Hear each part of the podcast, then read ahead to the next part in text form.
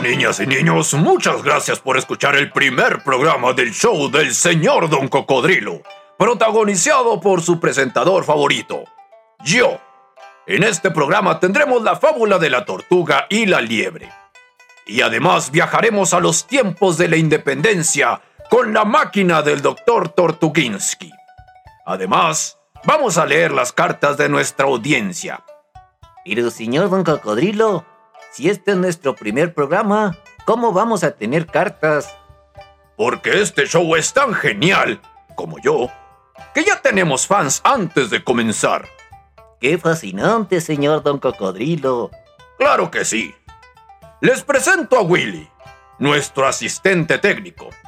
Willyberto, saluda a la audiencia. Hola, ¿cómo están? Me da mucho gusto. Continuando con nuestro programa, vamos a escuchar la fábula de la tortuga y la liebre en tiempos de home office o escuela también en la casa. Willy, ¿están listos los efectos? Claro que sí, don Coco. Cuando usted guste. Vamos con nuestra primera historia, o bueno, con nuestra historia de hoy. Hace mucho tiempo, en una pradera muy, muy lejana, existió una ciudad con muchos animalitos. Cada uno tenía oficios que hacer porque era una comunidad muy trabajadora. Resulta que les ordenaron trabajar desde casa y no podían salir porque había mucha eh, mm, eh, contaminación. Entonces, tuvieron que hacer home office. En la misma empresa trabajaban dos amigos, la tortuga y la liebre. Ambos hacían su trabajo de forma distinta. Oye, tortuga, ¿qué te parece si nos conectamos para jugar en línea el nuevo Fall Guys? Y yo, yo creo que lo dejo para después, liebre. Tenemos que enviar nuestros informes antes del fin de semana. Y son muchos números. ¡Ay, cómo eres aburrido! Tenemos toda la semana para entregarlo. Yo sí me voy a divertir. Nos conectamos luego. Entonces, la liebre se divirtió toda la semana conectándose solo para jugar. Y nada más ganó una partida de 100. Mientras, ¿qué creen que pasó con la tortuga? No, no solamente se dedicó toda la semana a trabajar. Armó un horario donde trabajaba una hora, luego se divertía y así se iba. Para que vean, ganó 50 partidas de 100, porque también jugó. Al final de la semana, la tortuga tenía su informe un día antes y pudo jugar más tiempo, mientras que la liebre no durmió la última noche para entregar su trabajo. A los dos les fue bien, pero la tortuga disfrutó más su semana con algo de organización para cada día. Y esa es la enseñanza de esta historia. Podemos organizar nuestros momentos para trabajar y para descansar. No todo es trabajo y no todo es diversión, así como decía nuestro villano favorito de los cómics. Perfectamente balanceado, como debe ser. Y así terminamos esta bonita historia. Espero que hayan disfrutado la fábula de hoy. Una bonita enseñanza sobre jugar videojuegos. ¿A poco no son divertidos los videojuegos? Claro que sí. Oiga, don Coco, esa no es la moraleja de esta historia. ¿Cómo que no? Si al final la tortuga se divirtió más con los videojuegos. Sí, pero es porque organizó un horario para trabajar y jugar. Y al final entregó mejor su trabajo.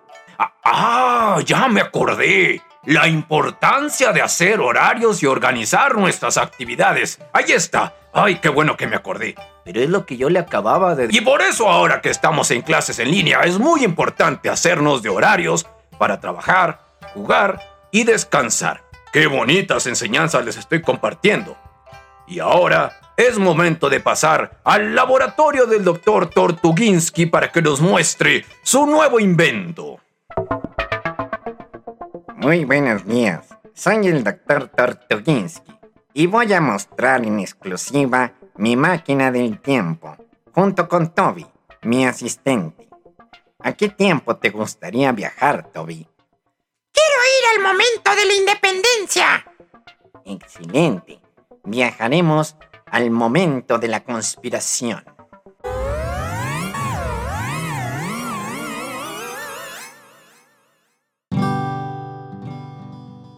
Esta es la información que mi esposo consiguió sobre el número de unidades. Gracias, Josefa. Con esto puedo comenzar a juntar combatientes en Dolores. Bien, caballeros, me retiro. Estaré arriba para vigilar. Señor Tortu, quiero subirme a ese árbol para ver mejor. Está bien, Toby. Para que veas el momento en que la corregidora pudo alertar a los insurgentes de las tropas.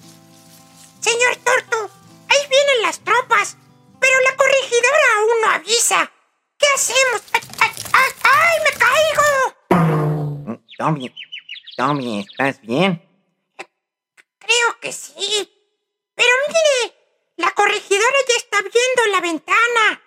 Mira qué cosas. Tu caída alertó a la corregidora y logró que pudiera ver a las tropas que se acercaban.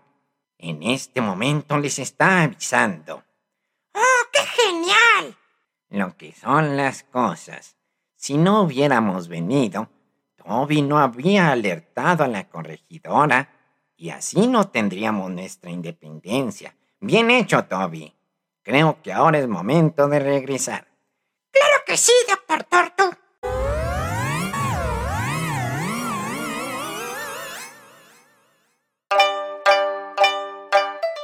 Muchas gracias al doctor Tortuginsky y a Toby por este maravilloso viaje al momento de la conspiración.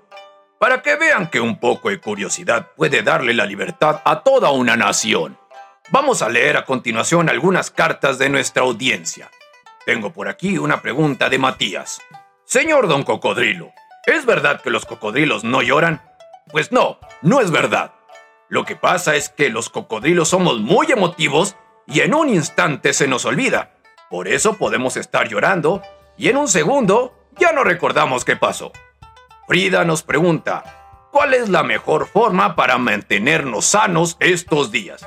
Muy sencillo, quedándonos en casa y escuchar el show del señor Don Cocodrilo.